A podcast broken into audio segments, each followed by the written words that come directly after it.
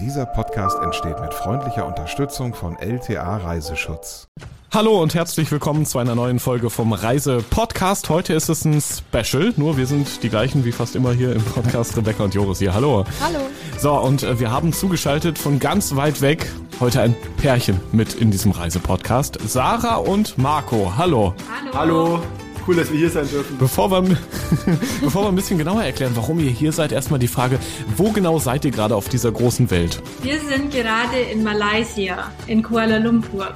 Genau, wir haben hier eine, ja, eine eigene kleine Wohnung seit fast einem Jahr und das ist praktisch so unsere Homebase im Moment. Das ist cool, weil ihr seid nämlich, ja, man kann sagen, sowas wie Reiseblogger, so ein bisschen ja, wie Rebecca. Also ihr kennt euch ja auch. Ähm, und wir wollen heute so ein bisschen darüber mal sprechen in diesem Podcast, wie man als Pärchen möglichst friedvoll und schön äh, auf Reisen gehen kann.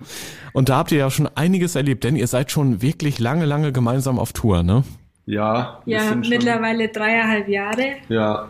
Also ja. vor im Januar 2016 haben wir in Deutschland praktisch alles aufgegeben und sind losgezogen. In die große, weite Welt. Ja.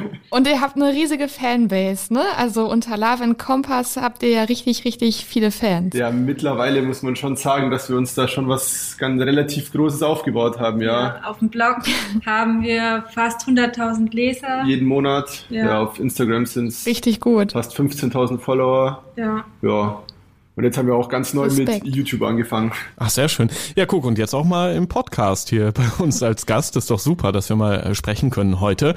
Ähm, die erste Frage, die ich mir mal stelle, wenn es mit der Freundin dann äh, in dem Fall in den Urlaub geht. Reise? Ja, dann ist es meistens Urlaub.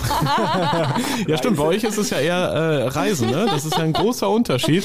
Genau. Ähm, ich frage mich immer, wie wählt man erstmal das richtige Ziel aus? Wie, wie macht ihr das? Wie findet ihr die richtigen Reiseziele? Also bei vielen Paaren scheidet es ja leider schon oft ähm, dabei, dass sie nicht wissen, welches Ziel beide möchten. Ja.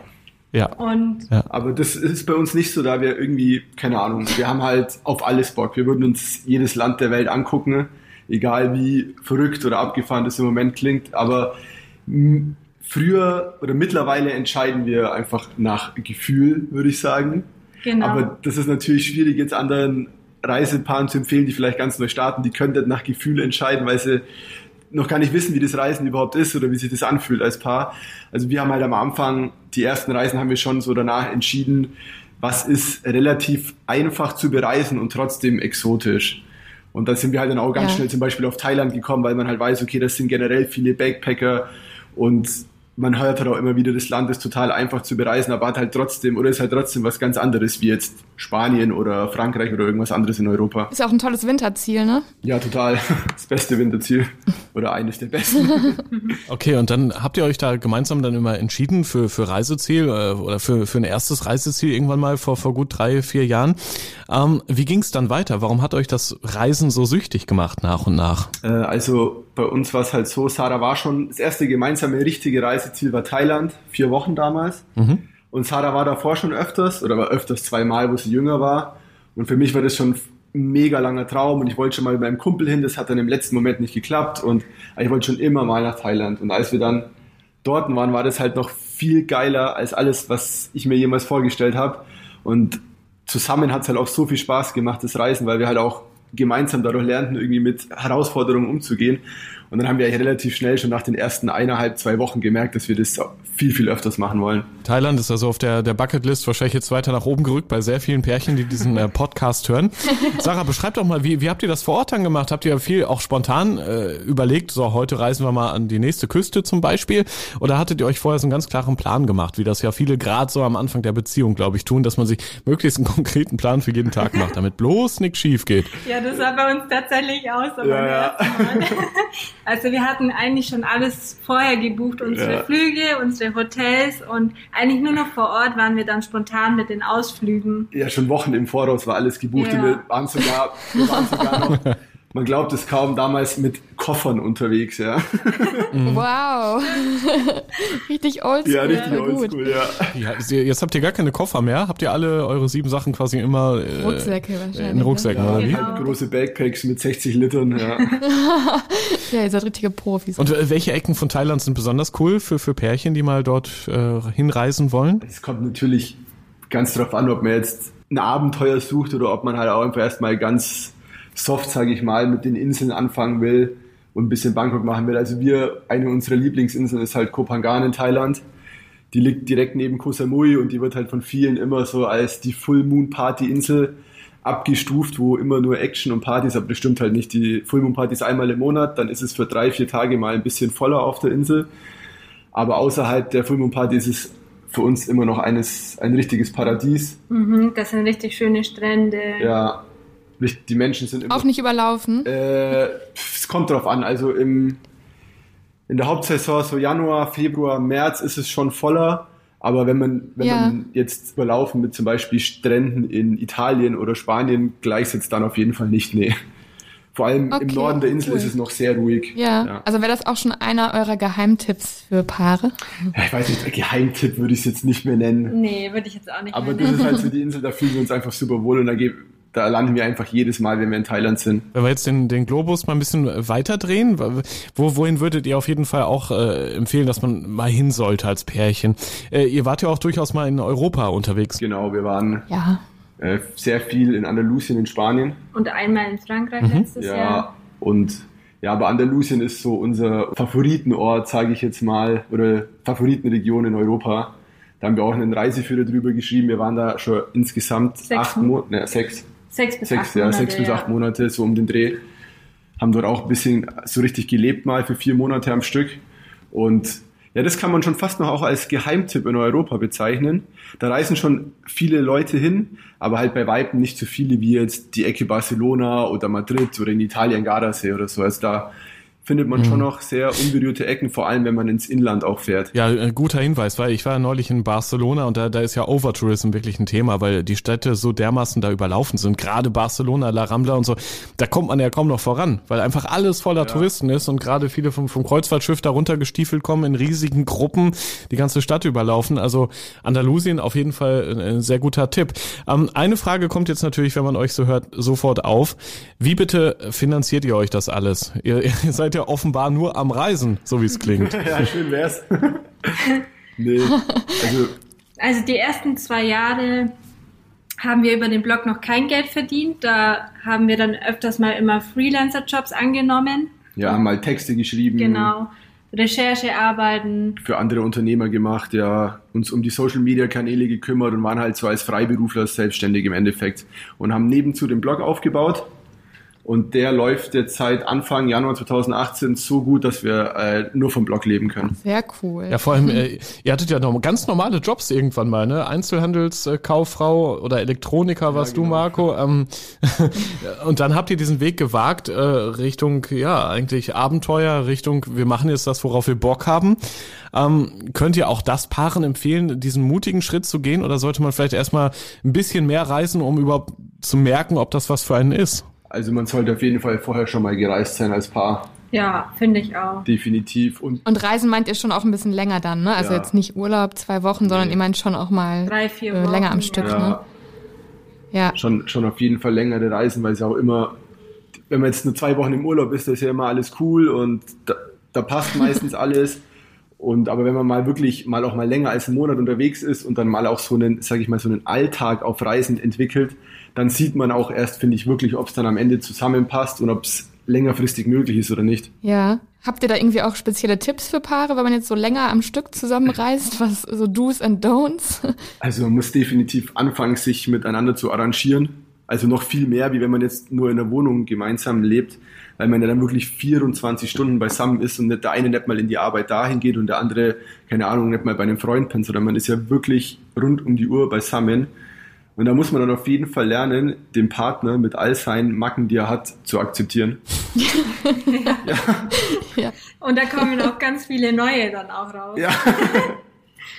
Das glaube ich. Gibt es denn so ein, ein Ziel, was ihr beide in Erinnerung habt, wo es besonders gut funktioniert hat, wo ihr euch bombastisch verstanden habt, wo das Essen perfekt war, wo man super schlafen konnte, weil es nachts auch nicht so heiß war zum Beispiel? Passt eigentlich immer. Oder sind wir da wieder in Thailand oder Andalusien? das ist echt schwer zu sagen, weil wir uns echt mittlerweile wirklich richtig gut eingespielt haben als Team und mhm. ja. Da müssen wir also, echt man muss halt jetzt sagen, wir waren jetzt Anfang, äh, nee, Ende letzten bis Anfang diesen Jahres für zwei Monate in Australien und haben die erste, das erste Mal so einen richtigen Camper-Roadtrip gemacht. Cool. Und da haben wir dann schon auch nochmal gemerkt, dass man dann nochmal anders zusammenarbeiten muss. Und da haben wir aber auch gemerkt, wie gut das bei uns klappt. Also noch mehr, als wir es davor mhm. schon gemerkt haben, weil dann auf einmal wohnst du ja nicht, hast du ja nicht mehr noch ein Hotelzimmer, was vielleicht noch 10, 12 Quadratmeter hat, sondern du hast einen Camper, der drei Quadratmeter groß ist, wo die Küche mit drin ist. Und da mhm. muss man sich dann noch mehr arrangieren und da haben wir dann halt erst recht noch gemerkt, dass es einfach perfekt passt bei uns. Weil wir dann, wir haben waren sofort auch da ein eingespieltes Team, wir haben das kein einziges Mal, sind deswegen irgendwie richtig aneinander geraten oder so. Und hat einfach perfekt geklappt, ja. Und wir hatten ja auch mal die Folge Flitterwochen, Joris. Ähm, ihr seid ja schon viel unterwegs gewesen, habt viel gesehen. Habt ihr, gibt es irgendein Ziel, wenn jetzt ein paar Flitterwochen machen wollen würde? Hättet ihr da vielleicht einen Geheimtipp? Also wir haben jetzt noch nie so wirklich nach Flitterwochen Hotels mhm. geschaut. Wir reisen jetzt nicht Low Budget, aber wir reisen auch nicht High Budget, haben immer so immer im mittleren Budget, sage ich mal. Und das sind dann so klassische ja. Flitterwochen Hotels meistens eher nicht drin, sage ich mal. Aber ich, ja, nee, müsste ja auch kein Hotel sein. Es könnte ja auch einfach ein wunderschöner Ort sein, wo ihr sagt, boah, den finden wir so, so schön, da kann man das bestimmt toll machen. Also Bali ist halt mittlerweile auch beliebt als Flitterwochenziel, aber Thailand auch. Ja, Bali ist halt super mm. überlaufen. Ich weiß jetzt nicht, ob ich da jetzt als für meine Flitterwochen hinwollen würde. Ja, könnte, könnte ich, ich denke halt, keine Ahnung, wahrscheinlich so ein typisches Flitterwochenziel ist natürlich die Malediven, das könnten wir uns auch vorstellen. Ich, äh, aber ja. was wir halt richtig schön fanden, war die Ecke rund um Kapstadt in Südafrika. Da könnten wir uns zum Beispiel gut vorstellen, dass man da vielleicht Flitterwochen machen kann, weil die Natur halt da wirklich der Hammer ist, weil man da echt viel erleben kann. Es sind halt dann vielleicht eher so aktiv Flitterwochen. Das sind keine typischen Strandflitterwochen, sondern da muss man dann schon auch was machen, ja. Ja, machen ja auch ja. viele heutzutage. Ne? Ja, welche die Berge besteigen ja. oder so. Das ist ja nicht mehr so eingefahren. Mhm. Ja, wir hatten einige Tipps. Ich glaube, Malediven war auch mit dabei. Wer will, kann diese Folge nochmal hören in jedem Podcast-Player. Man kann den Reisepodcast, das ist ja das Geile, auch die alten Folgen immer wieder nochmal anhören, wenn man das möchte. Ähm, wie macht ihr das eigentlich, wenn ihr eine, wenn ihr eine Reisedestination aussucht für euch? Guckt ihr dann auch so wie ich äh, auf irgendwelchen Reiseblogs im Internet, zum Beispiel rebeccaswelt.de, da gibt's ja viele Tipps. Oder wie recherchiert ihr Reiseziele? Oder guckt ihr einfach auf eine Landkarte, packt mit dem Finger drauf und sagt, da waren wir noch nicht? Mm, also ich glaube, dadurch, dass wir auch ganz viel mit Reisebloggern in Kontakt stehen und auch, keine Ahnung, ganz viele Reise-YouTube-Videos schauen, dann kommen immer wieder so Ziele, die sich dann irgendwie so im Kopf festbrennen mhm. und manche vergisst man dann einfach nicht mehr. Und, und die schreiben, schreiben wir uns dann meistens auf und wenn wir dann, wenn es dann an die nächste Reiseplanung geht, dann überlegen wir erstmal so für uns selber, auf was wir überhaupt Lust haben, ob wir jetzt eher mehr Städte wollen oder ob wir jetzt lieber näher ans Meer wollen oder ob wir auch ein bisschen mehr aktiv sein wollen mit Bergen. Und dann schauen wir, welche Reiseziele davon, die wir uns schon mal irgendwie gemerkt haben, dazu passen. Und dann entscheiden wir am Ende total spontan nach Gefühl, einfach auf was wir dann so für uns persönlich am meisten Lust haben. Und das ist eh also da sind wir eh beide irgendwie immer einer Meinung. Wir haben noch nie irgendwie über ein Reiseziel diskutieren müssen. Ne? Nee, gar nicht. Nee. Das klingt sehr gut. Ich glaube, das ist nicht bei allen Paaren so. Ich ich finde es ja immer schön, ähm, wenn man zwischendurch mal zufällig irgendwo in einem Reiseprospekt oder im Fernsehen irgendeine schöne Destination sieht, dass man sich die aufschreibt, dass man wirklich so eine Art Liste macht, äh, im Handy zum Beispiel. Für alles mögliche. Listen sind toll, habe ich gemerkt. Dann vergisst man auch nichts. Und dann kann man irgendwann entscheiden, okay, wir haben hier so zehn, zehn Destinationen auf der Liste. Was machen wir denn dieses Mal? Ja. Dass man vorher schon die Diskussion hat und nicht dann sich im Vorfeld vor dem Urlaub noch durch Diskussionen das alles kaputt macht. Weil das ist ja oft dann auch ein Thema bei Pärchen. Ähm, wie macht ihr das eigentlich so mit, mit Freundschaften? Sowas pflegt ihr ja hoffentlich in der Heimat. Ähm, ist das überhaupt möglich, wenn man immer nur irgendwo auf der Welt unterwegs ist? Ja, auf jeden Fall. Ja, wir haben immer noch sehr ja. gute Freunde in Deutschland. Ja, ist mhm. also am Anfang so die ersten eineinhalb Jahre war es tatsächlich schwierig. Da haben wir den Kontakt nicht so gepflegt, aber viele Freunde aus der Heimat auch nicht. Aber ich glaube, das lag vielleicht einfach auch daran, dass man einfach so viele Jahre beieinander gehangen ist, teilweise, und dann einfach auch vielleicht einen gewissen Abstand am Anfang gebraucht hat. Und mittlerweile sind, klar, wir haben viele Freunde auch verloren von damals, aber es sind auch welche geblieben und die Freundschaften, die geblieben sind, die sind jetzt eigentlich noch intensiver, intensiver geworden ja. als vorher, weil man freut sich viel mehr, wenn man sich mal wieder trifft.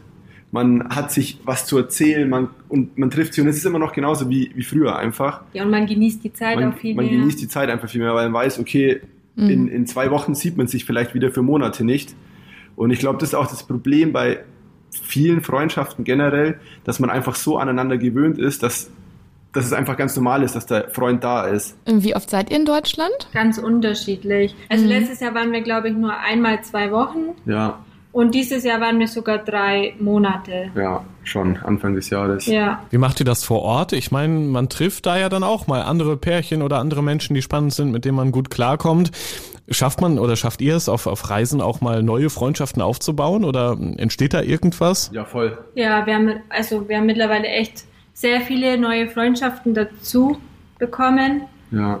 Mit denen wir uns auch immer noch sehr gut verstehen. Und wenn man sich dann zufällig mal wieder irgendwo sieht, dann ist es eigentlich genauso, dass man dann, als hätte man sich vor kurzem erst wieder gesehen, ja, miteinander also redet oder so. Oft, oft sind echt Leute dabei, die wir die letzten drei Jahre vielleicht zwei, dreimal gesehen haben, aber wenn man sich dann nach einem Jahr wieder trifft, ist es so, als würde man sich schon Jahrzehnte kennen, weil man einfach irgendwie die gleichen Interessen, die gleichen Ziele im Leben hat mhm. und dann kann man, ist man sofort einfach wieder auf einer Wellenlänge. Sind das oft auch Reiseblogger? Also ja. bleibt man da so in der Branche quasi? Ja, viele davon sind selber Reiseblogger oder zumindest mhm. äh, selbstständige Online-Unternehmer. Oder digitale ja, Nomaden, genau, ne? Ja.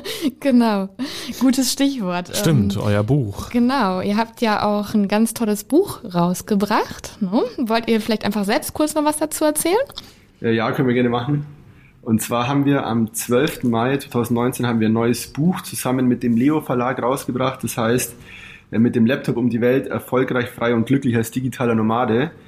Und in die Buch schreiben wir einfach, ja, auf der einen Seite haben wir da unsere persönliche Geschichte niedergeschrieben, wie das alles bei uns entstanden ist, wie wir digitale Nomaden geworden sind und wie wir auch mit unserem Reiseblog erfolgreich geworden sind. Und auf der anderen Seite ist es aber auch ein ganz klarer ja, Ratgeberanteil mit in dem Buch, in dem wir anderen Menschen, die auch dieses Ziel erreichen wollen, als digitale Nomade um die Welt zu reisen, beziehungsweise mit dem Laptop von unterwegs arbeiten zu können, den Leuten geben wir ganz klare Tipps, Anleitungen und ja, einfach unsere persönlichen Erfahrungen weiter, wie wir es zu dem Punkt geschafft haben, wo wir jetzt sind. Ja, ich ja. finde find besonders spannend so, so auch äh, Kapitel, wo, wo es dann um Angst geht, die ihr hattet oder Versagensangst, äh, Existenzängste, mhm. die ja jeder Mensch so in sich trägt. Gerade wenn man ein Paar ist, dann hat man ja auch für den anderen so ein bisschen Verantwortung mit. Wie seid ihr damit umgegangen? In dem Buch gibt es ja auch schöne Tipps zu. Äh, ja, es ist halt, ich glaube, jeder, der diesen Schritt wagt, der kämpft am Ende damit, ja, dass dann halt, dass man halt irgendwie Existenzängste bekommt, was passiert, wenn man ja. auf einmal ja. kein Geld mehr hat oder wenn das eigene auf jeden Fall. wenn das, ja, wenn das eigene Business plötzlich nicht so läuft, wie man es sich vorgestellt hat und was sagen die Leute zu Hause, wenn man dann auf einmal zurückkommt. Aber im Endeffekt sind die meisten Ängste, die man sich da selber einredet, die sind gar nicht so schlimm, wie sie im ersten Moment erscheinen, weil was passiert zum Beispiel, wenn jetzt das Geld ausgeht und man wirklich zurück muss? Was passiert dann? Es passiert einfach nichts.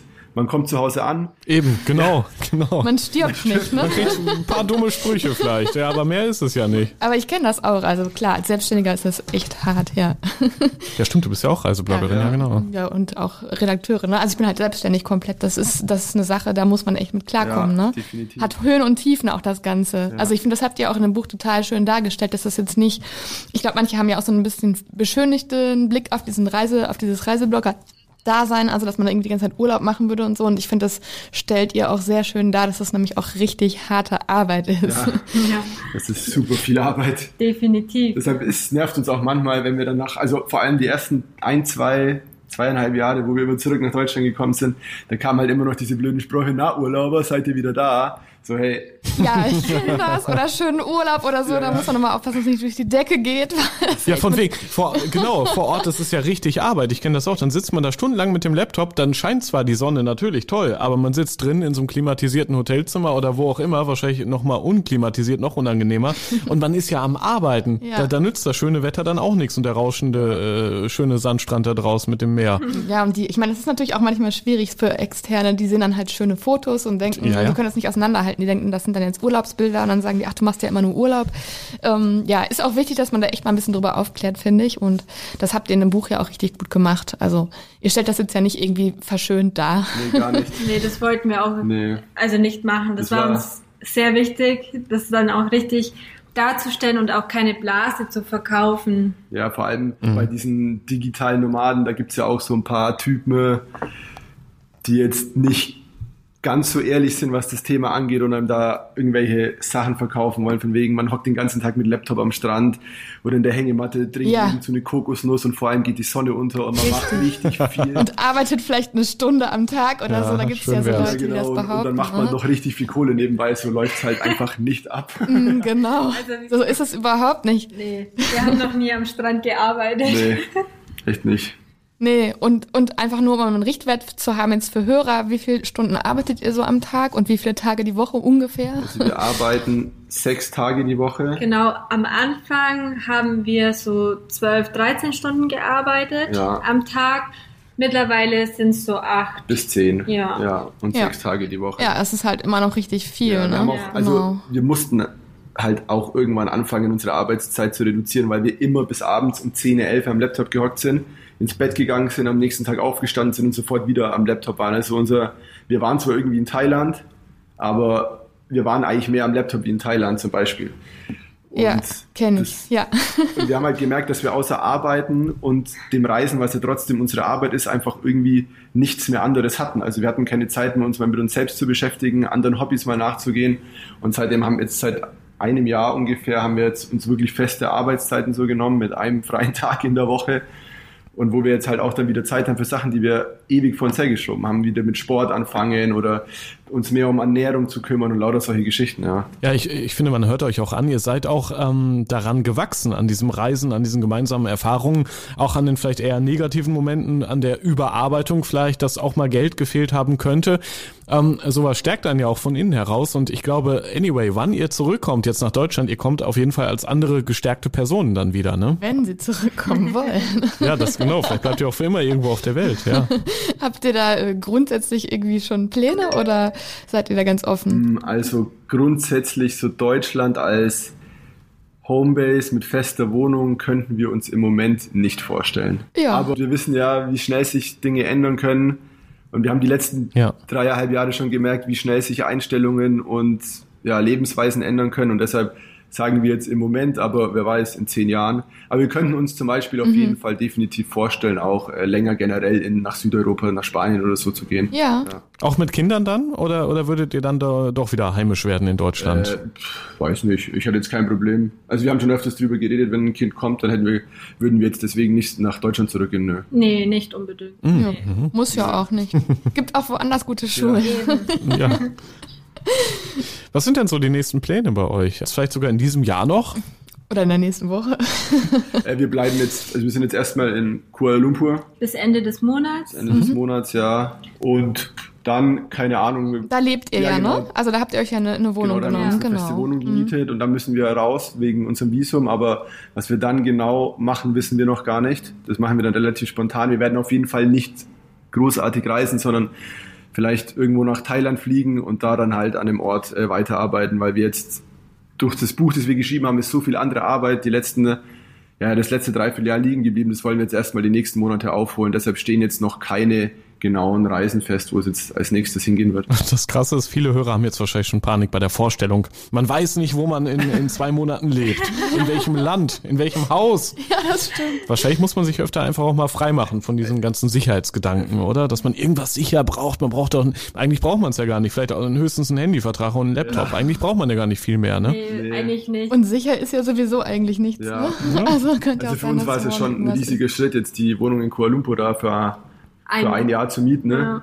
Weil wir davor wirklich dreieinhalb Jahre nonstop unterwegs waren und halt immer mal einen Monat in Kapstadt, einen Monat ja, auf Kopangan, einen Monat in Chiang Mai und da dann halt immer dann gearbeitet haben und dazwischen immer gereist sind. Deshalb ist jetzt hier die Wohnung schon wieder ein großer Schritt für uns Richtung Sesshaftigkeit, ja. Und Kuala Lumpur ist ja schon eine riesige Stadt. Also ich glaube, für mich wäre das nix. Wie seid ihr da jetzt gerade drauf gekommen? Äh, wir waren hier schon Viermal, vier oder glaub fünf ich, Mal ja. zuvor. Und uns hat die Stadt halt schon immer richtig gut gefallen, vor allem weil es halt so ein toller kultureller Mix ist aus Malaien, Chinesen und Indern und es halt viel geiles Essen gibt und die Menschen voll freundlich sind und das ganze Jahr ist warm.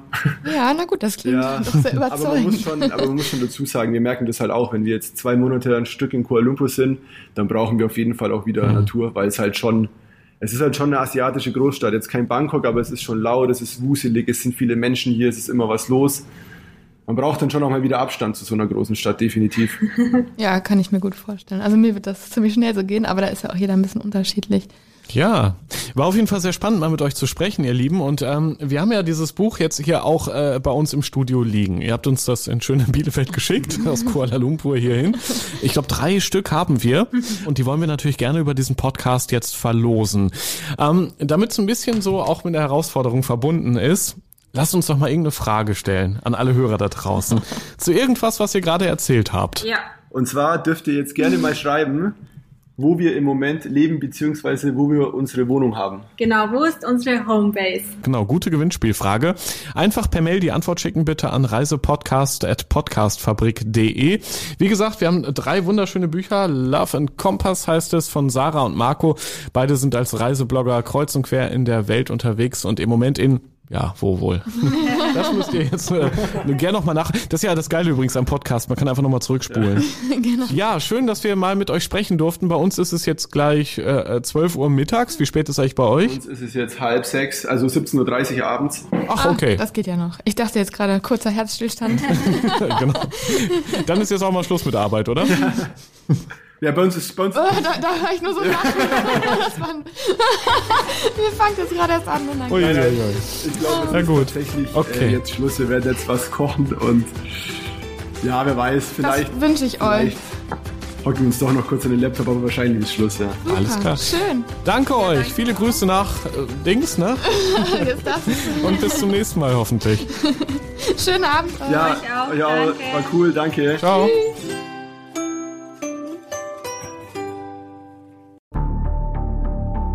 Lange kann ein Mörder sein dunkles Geheimnis bewahren? Wann bekommen die Angehörigen Gewissheit und die Opfer Gerechtigkeit? Jedes Jahr werden bei der Polizei rund 100.000 Menschen als vermisst gemeldet. Drei Prozent davon, also 3000 Menschen, bleiben länger als ein Jahr verschwunden. Einige werden nie wieder gesehen. Seit gut drei Jahren arbeitet die Polizei in NRW mit sogenannten Cold Case Units. Das sind Abteilungen, die wirklich nur damit beschäftigt sind, Mordfälle zu bearbeiten, die teilweise seit Jahrzehnten ungeklärt sind. Ich bin Mike Mattis, Radioredakteur und News Anchor und ich spreche mit Ermittlern über diese Fälle. In meinem Podcast Licht ins Dunkel, Cold Cases und ungeklärte Vermisstenfälle von hier beleuchten wir gemeinsam mit Profilern, Staatsanwälten und Mordermittlern Cold Cases und ungeklärte Vermisstenfälle aus ganz Deutschland. Immer in der Hoffnung, dass Angehörige endlich Gewissheit und die Opfer Gerechtigkeit bekommen. Licht ins Dunkel. Cold Cases und ungeklärte Vermisstenfälle von hier. Eine Produktion von Mike Mattis und der Podcastfabrik.